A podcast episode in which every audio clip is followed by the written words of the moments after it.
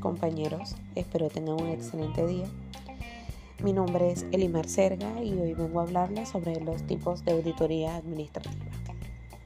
Principalmente, la auditoría administrativa investiga, verifica y controla los distintos aspectos relacionados con los procesos administrativos de una empresa.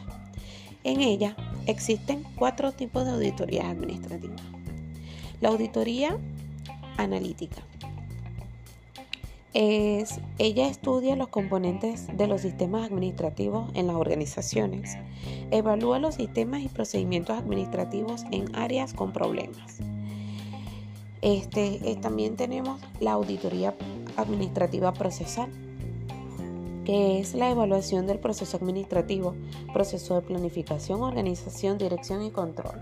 Estudia el proceso administrativo que se lleva a cabo en las organizaciones Identifica las distintas etapas para el desarrollo de una auditoría procesal.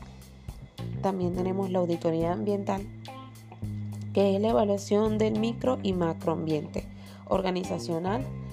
Esta distingue entre micro y macro. Una en una organización identifica las distintas etapas para el desarrollo de una auditoría ambiental y analiza de manera objetiva e imparcial la información obtenida de acuerdo con el objetivo de la auditoría. Y por último, la auditoría administrativa funcional.